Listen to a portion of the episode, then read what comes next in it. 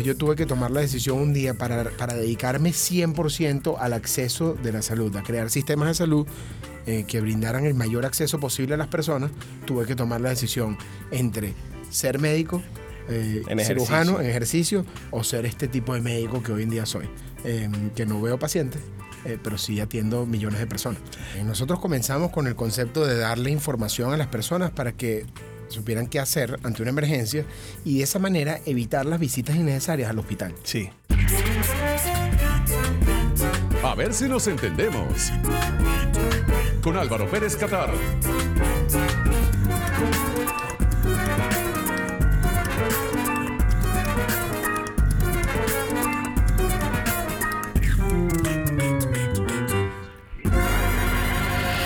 Hola, ¿qué tal? Bienvenidos al programa. Gracias por acompañarnos. Yo soy Álvaro Pérez Catar, arroba Álvaro RPK.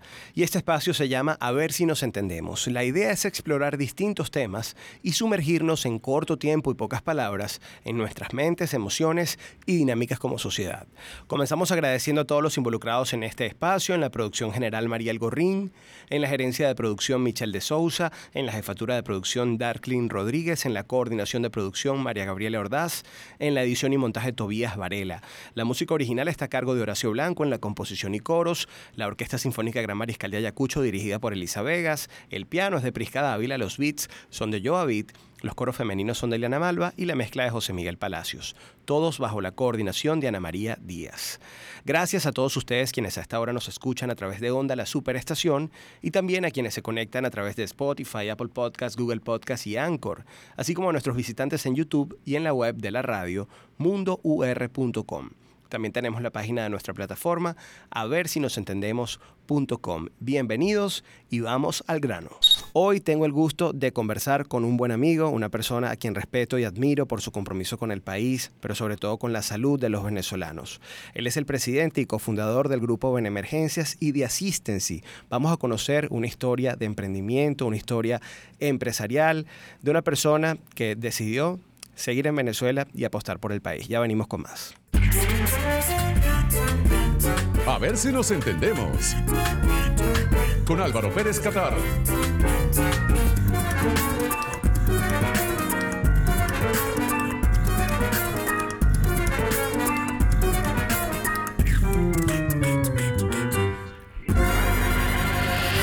De vuelta con más del programa, esto es Saber si nos entendemos y transmitimos para toda Venezuela a través de Onda La Superestación y todas las plataformas de podcast. Tengo el gusto de conversar hoy con el doctor Andrés Simón González Silén, presidente y cofundador del grupo Benemergencias y Asistencia. Andrés Simón, bienvenido hermano, ¿cómo estás? Álvaro, encantado de estar aquí. Un todos gusto, ustedes. un gusto saludarte, un gusto tener la oportunidad de conversar una vez más porque ya habías estado en un programa donde compartimos con otras personas en un panel, pero ahora tener la oportunidad de conversar contigo solamente para hablar de esa historia de emprendimientos que está detrás de lo que es el grupo Benemergencia y Assistency. Pero antes de indagar en esa parte, yo quisiera empezar hablando de, de- de qué es lo que de alguna manera te invitó a ti a tomar la decisión de, de ser médico, que es una carrera que está tan vinculada con el dar, con el poner todo lo que está de ti en disposición de los demás para garantizar la vida y la salud. Eso es algo que definitivamente tiene que venir del alma, porque no todo el mundo está dispuesto no solo a entregar tanto sino de su tiempo, sino también a hasta involucrarse con, con cosas que para alguna gente puede ser repugnante, como, como, como ser médico, ¿no? Bueno, Álvaro, fíjate tú, ef- en efecto, viene desde el nacimiento o antes de nacer. Yo vengo de una familia que está comprometida con la medicina desde hace varias generaciones. Mi abuelo fue médico, mi padre fue médico, eh, fue cirujano urólogo en- aquí en Venezuela. Y desde, desde que yo tengo uso de razón, veo a mi padre sirviendo a las personas, dándole su tiempo, dándole sus conocimientos, educándose hasta el nivel máximo, es decir, esforzándose y haciendo sacrificios solamente para atender a las personas. Y eso desde que él me llevaba a los 13 años a acompañarlo los fines de semana a ver a los pacientes postoperados, ha sido algo que marcó mi vida. Yo existo para servir, como mi padre existió para servir y yo simplemente la medicina para mí es una manera de honrar el legado de los que han venido antes que mí, antes que yo. Y lo que yo quiero hacer con la medicina hoy en día, pues es descubrir esas nuevas fronteras que existen, que no solamente van hacia la, la medicina que estabas, que estabas diciendo ahorita de, de, ver el cuerpo humano, sino ahora ver al ser humano. Y eso es un poco lo que yo, como yo he definido esta medicina nueva que yo estoy transitando y que simplemente estoy llevando la antorcha para que otras generaciones vengan a tomarla y continúen con ese legado de servicio. Quiere decir que en casa era común que tu papá de repente a tal hora de la madrugada tuvo que levantarse, ir a atender a un paciente, hacer una operación, igual tu abuelo, es como parte de la vida en casa. Era parte de la vida en casa y tú me estás haciendo esa pregunta y me recuerdo montarnos en la camioneta, en la vagonier que tenían mis padres a las 8 o 9 de la noche, eh, irnos desde Altamira por la Cota 1000 en Caracas a irlo a buscar porque había ido a atender una emergencia y esconderme yo detrás a esa hora. O sea, un niño que me dejaban no acostarme a las 8 de la noche, sino un poco más tarde para ir a buscar a mi padre en la emergencia del Centro Médico de Caracas. Y darle la sorpresa. Y darle la sorpresa claro. y que me contara qué había hecho, qué emergencia había tenido, qué paciente había visto, cómo se llamaba, cómo, y, y en eso, eh, digamos, la dinámica de mi hogar siempre fue el contexto del médico, pues y que todos estábamos de alguna manera u otra ligados a, ese, a esa energía que él llevaba en adelante, digamos, del día a día de atender gente. Digamos que yo comencé además diciéndote, bueno, para alguna gente el ejercicio de la medicina puede resultar hasta repugnante. Tienes que lidiar desde los fluidos del ser humano en su diversidad de, de, de, formas y colores hasta con cualquier cantidad de cosas, ¿no? Este, pero para ti ya era como natural el ejercicio de la medicina porque desde muy niño en casa, tanto tu abuelo como tu padre la ejercían. Correcto, y además mi, una de las grandes enseñanzas de mi padre, de, de Luis González Serva, eh, fue que todos los pacientes eran él, o mi mamá, o mi abuela. Entonces, claro, en la manera de verlo, tú sabes, el vaso medio lleno medio vacío. Por un lado, tú ves la saliva de otra persona o la sangre eh, y te da repugnancia, pero cuando es la sangre o la saliva de tu mamá, no te da, o no de tu te hijo, importa, no te claro. importa. Entonces, eh, después, muchos años después, yo estando en el Hospital Vargas, en, en mi carrera de medicina, viendo muchas veces indigentes que te traen de la calle que tuvieron alguna, alguna emergencia.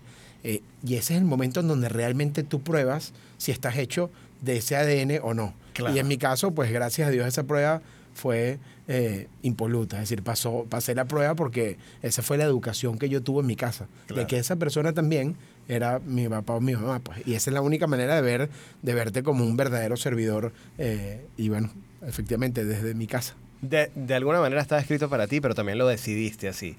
¿Dónde te graduaste de médico? Yo me gradué, yo fui a la Universidad Central de Venezuela, yo estaba Usevista, qué bien. Usevista, de, Como por yo también. casualidad, porque yo vivía, terminé el bachillerato y me fui a Inglaterra. Ok. A, a- mi padre estaba muy orientado hacia la educación del máximo nivel posible y tuve la oportunidad que me enviara a hacer dos años internos en Inglaterra. em, y en ese momento ocurrían unos cambios en Venezuela muy importantes, em, de, más o menos en el año 2000, 1999. Y, y bueno, y él tomó la decisión de emigrar y se fue a vivir a Estados Unidos. Él había hecho su posgrado en Estados Unidos y, y dejó Venezuela, eh, lastimosamente. Pero bueno, como ocurrió con muchos otros venezolanos, yo estaba en Inglaterra y quería regresar a Venezuela a estudiar medicina, pero ya no tenía familia en Venezuela. Wow. Entonces tuve que hacer una... o sea, que era una convicción además muy personal, porque un familia había emigrado. De ser médico venezolano. ¿Por qué? Mi razonamiento de ese momento, que hoy en día sigue además más, eh, más activo que nunca, era que en Venezuela íbamos a necesitar médicos buenos. Y yo quería ser un médico bueno. Entonces tuve que hacer, tuve que entrar en una universidad de Inglaterra, en King's College, para estudiar medicina, para que mi padre me pagara el boleto de avión para venir a presentar en la central. Y fue una apuesta, efectivamente, que sí, bueno, yo entraba allá, él me pagaba y presentaba y se entraba en la central, em, cosa que él nunca pensó, porque yo era un estudiante promedio, no era un tipo académicamente excelente, la realidad es. Em, y cuando en la central presentan 8.000 personas y quedan 200, pues el tema académico importa. Bueno, yo creo que yo nunca en mi vida había estudiado tanto. Por mi cuenta allá en Inglaterra para venir, presentar en la central y quedar como efecto ocurrió y me regresé a Venezuela solo, a convertirme en médico venezolano. Qué buena historia porque en tiempos donde tanto se habla de las decisiones que toman las personas más jóvenes sobre emigrar, que sienten que su propósito quizá, quizás no está tan vinculado con, con, el país, que haya una historia de alguien que diga, bueno, yo sí quería ser un médico venezolano, creo que puede ser además una suerte de espaldarazo para quien lo piensa, pero se cuestiona si es lo correcto o no. Ahora, después de haber vivido tú dos años en Inglaterra y haber tenido la posibilidad de estudiar tu carrera de medicina allá, haber decidido hacerlo en Venezuela, hoy día, ya como un adulto, como un padre de familia, puedes decir que, que estuvo correcta, que estuvo bien esa decisión, estás conforme, tranquilo con ello. Si tuviera que volver a tomar ese, esa decisión mil veces, haría lo mismo. Me hubiera regresado, hubiera tenido la vida eh, que tuve, que además yo quería, ¿cómo es la vida? Yo quería ir a la escuela de medicina eh, Racetti, que es la que está dentro de la central. Mi abuelo venía de ahí, mi padre también venía de ahí, pero como, como regresé de, Inglaterra y no tenía el título todavía eh, legalizado, tú sabes, temas burocráticos administrativos que están bien, eh, pero no me daba el tiempo de tener el título en fondo negro. Y entonces no podía inscribirme ya con, con el cupo. O sea, ya había logrado para mí lo inlograble. Que era tener el cupo en la central. Tenía un cupo en la central y no podía eh, inscribirme porque no tenía el título. Bueno, tuve que irme al rectorado, hacer un caso, este, explicarlo hasta que, bueno, evidentemente se, se, me lo permitieron, pero me dijeron, bueno, la realidad es que por todo este tema de tiempo que te has tomado para dilucidar este caso, ya no quedan cupos en la receta y te vas a la escuela Vargas, que está fuera, del eh, fuera de la central, que está en San José Cotiza, en Caracas, el Hospital Vargas, que era una escuela que además tenía la fama de ser la académicamente más complicada. Entonces, claro, yo le tenía pánico porque no solamente quería estar en donde había estado mi padre, que era dentro de la central, dentro del campus, sino que em, bueno, iba para la escuela más difícil de las dos, supuestamente. Entonces yo eh, con ese tema académico me dio mucho miedo, pero bueno, terminé en la escuela de medicina Vargas y, y ahí comencé y, y, bueno, ya hasta hoy, bueno. El ejercicio Te cuento todo lo demás que viene ahí que la gente cree que... Pero me lo cuentas en la próxima Correcto, que las coincidencias existen, eh, que la casualidad existe y la realidad es que no es así. Andrés Simón González Silén, doctor, presidente y cofundador del Grupo de Emergencias y Asistes y con nosotros acá a ver si nos entendemos. Ya venimos. Sorprenderse, extrañarse, es comenzar a entender.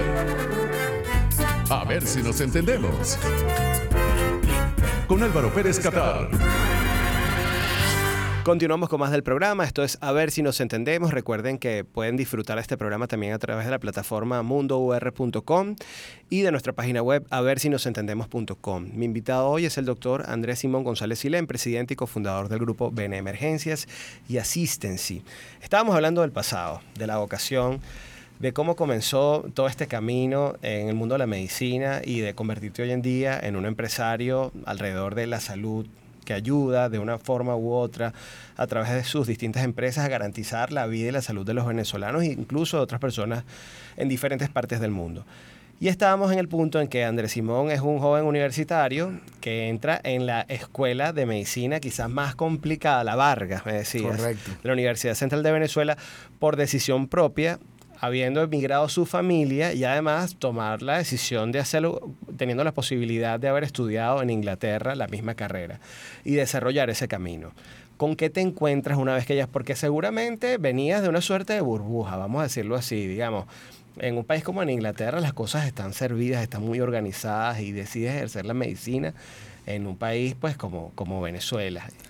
Yo soy una persona muy privilegiada. No solamente tuve la oportunidad de que de, que, de tener una familia como la que tengo, de un padre como el que tuve, em, que, me, que, me, diera la medicina desde la casa, que me enseñara, tú sabes, así como el plomero que tú ves que llega a tu casa y llega con su hijo para enseñarle cómo se cambia una tubería, ese era yo con mi padre, viendo cómo eh, el, el, arte de la medicina, como él me decía siempre, me lo trasladaba en, en referencia al arte de comunicarte con otro ser humano que nada tiene que ver con ciencia y todo tiene que ver con la empatía de conectarte con otra persona. Y eso es algo que, está ahí y eso es un privilegio. También tuve el privilegio de estudiar en ese tipo de contextos. En Inglaterra yo estudiaba en un internado como Harry Potter, eh, para que te lo imagines, con corbata, tú sabes, de un super nivel.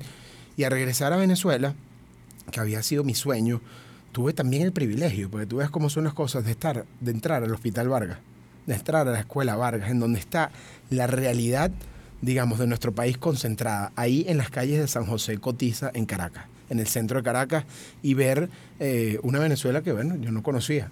Y empezar a entender que no solamente Venezuela necesitaba médicos buenos, sino que también la salud no era nada más acerca de atender o entender a una persona, sino también de ver cómo podíamos darle más acceso a la salud de las personas. Y ahí em, conocí a una persona que se llama Luis Velázquez Díaz, que hoy en día es mi socio desde hace 18 años, em, que había estudiado más en, en, el colegio San Ignacio de Loyola, donde yo vengo antes de irme a Inglaterra, eh, pero no nos conocíamos. Y la primera cara conocida que vi familiar en, el, en la escuela Vargas, que era la escuela en donde yo no quería estudiar, fue él. Y empezamos a hablar desde el día uno, y pues ha comenzado una historia maravillosa eh, de emprendimiento con él, eh, que no fue ninguna casualidad. Claro, lo que llaman causalidades quizás. Correcto. Ok, entonces allí, bueno, se desarrolla una trayectoria, digamos, como estudiante de medicina hasta la consolidación de esa meta, te conviertes en médico. En ese camino eh, también trabajaste en el Hospital Vargas, ¿no? Correcto. Durante, viví durante seis años en la escuela Vargas, que está al lado del hospital, y haciendo todas las pasantías, no solamente en el Hospital Vargas, también en el JM de los Ríos, que es el hospital de niños sí. más importante del país, en la maternidad Concepción Palacios la gloriosa maternidad Concepción Palacios eh, y también hice eh, mis pasantías en, en, en, en, otros, en, otros sitios en Venezuela, en el sur del estado de Aragua, San, San, Sebastián de los Reyes y en algunas otras partes, digamos, viendo el contexto de salud en distintos niveles. En ese camino, ¿Hubo algún momento en que te cuestionaste, bueno, ¿será que yo estoy para esto? ¿Será que yo quiero esto? Esta realidad está demasiado dura, porque además lo hiciste en años difíciles para Venezuela. Mira, eh, yo, yo, sé que lo normal es que, que, que, eso es lo que los seres humanos debemos sentir, ¿no? A veces dudas eh, en nuestro camino. Y yo, con toda la humildad del mundo, eh, te puedo decir que, más bien, cada vez que la situación se ha complicado más, el haber sido privilegiado y tener muchas oportunidades me ha permitido sentirme en paz y en tranquilidad para poder dar. Y básicamente de, de esa igual, volvemos al mismo tema. Cuando tú ves eh, una situación que te genera rechazo eh, por las condiciones, yo al sentir que tengo mucho que dar, mis conocimientos, mi tiempo, mi pasión, pues me he sentido más bien tranquilo de decir, estoy en el lugar adecuado. Yo estoy aquí porque tenía que estar aquí. Y porque tienes un propósito. Y porque, bueno, y el propósito se fue, digamos, se fue construyendo y transformando durante todo este tiempo y estar ahí en ese sitio, bueno, me hizo además cambiar el rumbo de mi vida médica, pensando que yo iba a estar el resto de mi vida. Mi sueño era estar en un quirófano, hmm. en la majestad del quirófano, en el gran show, digamos, del quirófano, eh, el cual, pues, como médico nunca he tocado eh, como cirujano porque no pude ser cirujano. porque a, ahora vamos a, vamos a avanzar un poco, digamos, visto. Primero, ¿por qué no pudiste ser eh, cirujano? Bueno, porque eh, como me ha pasado muchas veces, una vez que llegué a ser médico, me gradué de médico, tenía Benemergencia, el grupo Benemergencia, fue la primera compañía que fundé en el 2004. Yo me gradué en el 2005. Claro, justamente lo que quería entender era si había alguna razón específica por la no, cual no pudiste yo me gradué Era porque emprendiste no. inmediatamente. Y cuando me convertí en médico, dije, bueno, resulta que es que yo abrí, o sea, yo estudié medicina, yo siempre había pensado que iba a ser cirujano, pero ahora hay otra cosa. Abrí una puerta, que yo pensaba que era la última puerta. Y cuando la abrí, habían mil puertas más. Y no pude, no pude pararme. Y tuve que comenzar, continuar abriendo puertas. Entonces la historia de mi vida hasta hoy, que voy a cumplir 40 años en un mes, más o menos, en dos meses, ha sido llegar al objetivo que me tracé, pensando que era el último objetivo, solamente para darme cuenta que ese era otra vez otro comienzo. Eh, y eso fue lo que me ocurrió, pues, y tuve que un tomar poco la como dicen que no es un propósito, sino quizás muchos propósitos que se van propósitos. descubriendo en el camino. Entonces yo tuve que tomar la decisión un día para, para dedicarme 100% al acceso de la salud, a crear sistemas de salud eh, que brindaran el mayor acceso posible a las personas. Tuve que tomar la decisión entre ser médico, eh, En cirujano en ejercicio, o ser este tipo de médico que hoy en día soy, que no veo pacientes, eh, pero sí atiendo millones de personas. El primer emprendimiento fue Benemergencia en el año 2004. ¿Cómo comenzó la concepción de ese? Porque van mutando, ¿no? Luis y yo estamos en el Hospital Vargas por fiebrús haciendo guardias cuando no nos tocaba. Ok. Es decir, tú empiezas a hacer guardias en quinto año y, mm, y por fiebrús íbamos al hospital desde el primer año a hacer guardias, a ver la emergencia que estaba ocurriendo. Y veíamos que mucha gente llegaba o muy tarde, y venía alguien con su familiar, le había dado un paro cardíaco y lo traía muy tarde y ya la persona no podíamos hacer nada para reanimarla, o llegaba gente sin tener que haber corrido a las 3 de la mañana al hospital, eh, porque tenía un dolor de cabeza hace tres semanas. Entonces nos dimos cuenta que a las personas le hacía falta una herramienta, que era la, la información para decidir si corrías o no corrías al hospital, y si tenías que correr, hacer algo. Y eso nos llevó a empezar a dar cursos de primeros auxilios los fines de semana. Y de los cursos de primeros auxilios, por, simplemente por querer cambiar el mundo, un fin de semana a la vez, 20 personas a la vez, dándole un curso de primeros auxilios, este, se creó toda esta ola de emprendimiento y, transformación, no solamente de nuestras vidas, sino hoy en día de la vida de cientos de miles de personas. Vamos a hacer una pausa. En la próxima parte me gustaría ahondar más en, en cómo Benemergencia, que fue tu primer emprendimiento o empresa, transforma la vida de tantas personas y lo que ha significado ese paso de constituir Assistency, que es la empresa donde actualmente estás enfocando la mayor parte de tus energías. Al regreso con el doctor Andrés Simón González Silén, presidente y cofundador del grupo Benemergencias y Assistency. Ya venimos. No te desconectes de tu propio entendimiento. A ver si nos entendemos con Álvaro Pérez Catar. Por, onda, la superestación. La superestación. Continuamos con más del programa. Esto es A ver si nos entendemos. Hoy conversando con el doctor Andrés Simón González Silén. Una historia vida interesante. Una persona joven que decidió emprender en Venezuela, que decidió apostar por el país, que se comprometió con la salud de los venezolanos y que emprendió. Pero no basta con emprender. A mí me gusta también contar las historias exitosas de emprendimiento, como es el caso de estas empresas que tú has venido desarrollando y que hoy en día se expanden a lo largo y ancho del mundo, desde el país hacia el globo terráqueo. Pero hablemos de Benemergencia, ese primer emprendimiento, año 2004, un comienzo a través de cursos de primeros auxilios para tratar de cambiar el mundo junto con tu socio, se convierte ahora en algo que ya es una compañía. ¿Qué servicio ofrecer entonces? Muy bien, nosotros comenzamos con el concepto de darle información a las personas para que supieran qué hacer ante una emergencia y de esa manera evitar las visitas innecesarias al hospital. Sí. Decíamos, ¿cómo hacemos para que esta señora que vino a las 3 de la mañana no tenga que venir a las 3 de la mañana, sino que pueda saber si se está muriendo o no? En el otro caso, digamos, de alguien con un infarto, que supieran cómo darle re- reanimación cardiopulmonar. Pero ese concepto de evitar las visitas innecesarias al hospital, que tenía dos implicaciones importantes. En ese momento nada más nos dábamos cuenta de una, que era la calidad de vida. Decimos, esa- Si esa señora no tiene que salir a las 3 de la mañana, es mejor para ella. No Claro. tiene que transportarse, no gasta, no tiene inseguridad, etcétera.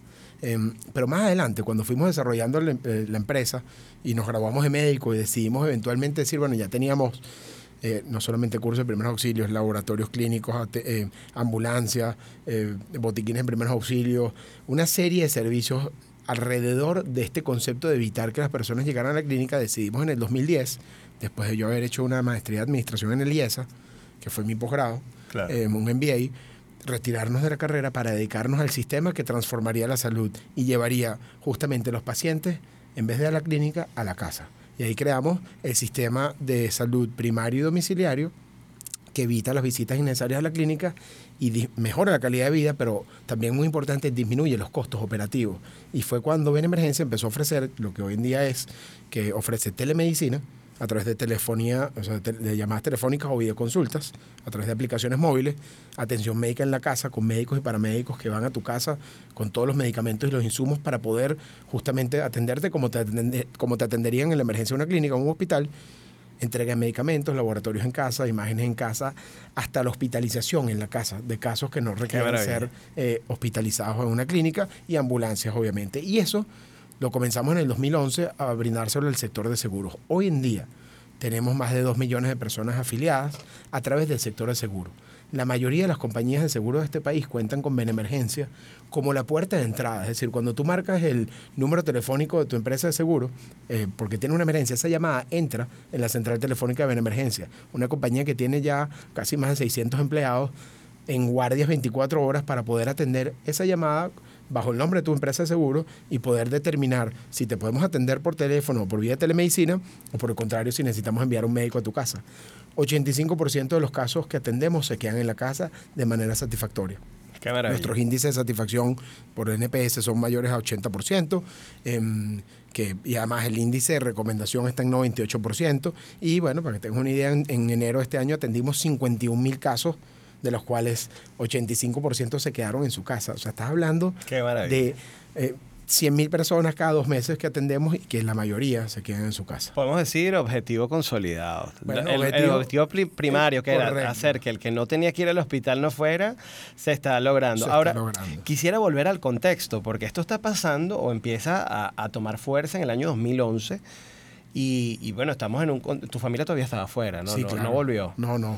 Mi padre volvió después, eh, algunos años después, para, para morir en Venezuela. Imagínate. Eso es otra historia. Claro. Yo sé que suena un poco duro, pero muy bonita también. Claro. Y, mm, y, y- y además es un contexto político, económico y social turbulento, ¿no? Estaban pasando miles de cosas y había dos personas tratando de generar mejores condiciones de salud para los venezolanos. ¿Cuántas veces te dijeron que eso no iba a ser posible, que era inviable? Bueno, nosotros, eh, eh, desde que comenzamos a ir a las guardias en el Hospital Vargas, antes de la emergencia nos decían que un médico, que, un estudiante de medicina no podía empezar a hacer guardias de primer año porque te ibas a cansar. Después fundamos la compañía y me decían que un estudiante de medicina no podía trabajar. Después graduado de médico me decían que los médicos eran pésimos gerentes. Después cuando fui al IESA me dijeron, es que los médicos no van al IESA. Y nuestra vida sí es un tema de paradigmas y nosotros cada vez que nos ponen un paradigma, pues es música para nuestros oídos. Vamos a romperlo. Muchas veces, correcto. Nos dijeron que eso no iba a funcionar. Además, la salud, todo el mundo quiere ir. Tú sabes, cuando tú tienes una póliza de seguro, tú quieres ir a la clínica que te atienda un neurocirujano. Entonces, cambiar lo de nosotros era no solamente un paradigma, sino un cambio de cultura. Y lo empezamos a hacer a través de incentivos. ¿Cuál es el incentivo? Eh, por ejemplo, todas las personas que tienen acceso hoy en día a nuestras plataformas tecnológicas de telemedicina pueden contactarse con un médico en menos de 20 segundos. Eso es con una app. Le das a qué motivo de consulta tienes, dolor de cabeza y síntomas, me duele la cabeza hace dos días, le das a contactar y en menos de 20 segundos, en 90% de los casos, te aparece un médico en la pantalla en tiempo real. Entonces, el incentivo de, para que ellos se recuerdan, por ejemplo, Domino's Pizza, Ajá. que si no te llevo la pizza en 30 minutos te la doy gratis, nosotros tenemos más o menos el mismo incentivo. Si no te atendemos rápido, vete a la clínica. Pero entonces nuestros tiempos de respuesta son Veloces. muy, muy veloces y nos enfocamos muchísimo en la calidad y en el tiempo de respuesta. Por eso somos la única compañía del sector de salud en Venezuela que tiene ISO 9001-2015 de calidad. Porque, le- porque la salud es calidad. Y la, la calidad, bueno, en nuestro caso tiene que ver con la rapidez, pero también con cómo atendemos al paciente. Entonces, Y además es un modelo de negocio súper interesante para una compañía de seguros a quien no le conviene que todo el mundo vaya a la clínica por nada. ¿no? Totalmente, y no solamente compañías de seguros, sino también empresas, eh, eh, empresas, digamos, agentes jurídicos, compañías que tienen empleados y que de repente por la coyuntura no puedan optar por tener una póliza de seguros, pueden tener un servicio que por lo menos le garantiza la atención en casa, que en 85% de los casos, según nuestra data de cientos de miles de casos, hace que la persona se quede en casa. Entonces terminas generando un- un sistema de mejora de la calidad de vida y disminución de costos para todo el país. Qué interesante. Bueno, es, es evidente que, que Benemergencia es un caso de éxito, de un emprendimiento que hoy en día es una gran empresa y que es un caso de éxito en Venezuela. Pero bueno, no, no conforme con esto, decides dar un paso más adelante y constituir Assistance, que es la compañía en la cual están enfocadas tus energías en este momento. ¿Cuál es la, la diferenciación de Assistance y con lo que venías haciendo con Benemergencia? Estamos en Benemergencia y comenzamos a tener muchas llamadas de amigos que se habían ido del país. Sí. Año 2018, em, Reciente. reciente. Y empezamos a decir, bueno, ¿qué podemos hacer nosotros por todos estos venezolanos que se están yendo y están dejando a su familia sin seguro y bueno, y con una situación económica muy compleja que no les permite afrontar una emergencia en una clínica y, y el otro tema muy complejo de ir a un hospital? Em, y ahí decidimos montar una plataforma tecnológica que nos permitiera conectarnos con esos venezolanos en el exterior y que pudieran comprar un plan de salud que les permitiera darle la tranquilidad de saber que su familia en Venezuela estaba protegida. Entonces, agarramos el know-how, el, lo que, el, el modelo de emergencia que, más allá de las ambulancias, de los médicos, es saber clasificar, tener la información, manejar la información para clasificar bien el paciente Claro. y poder dirigirlo hacia el, hacia el mejor servicio posible.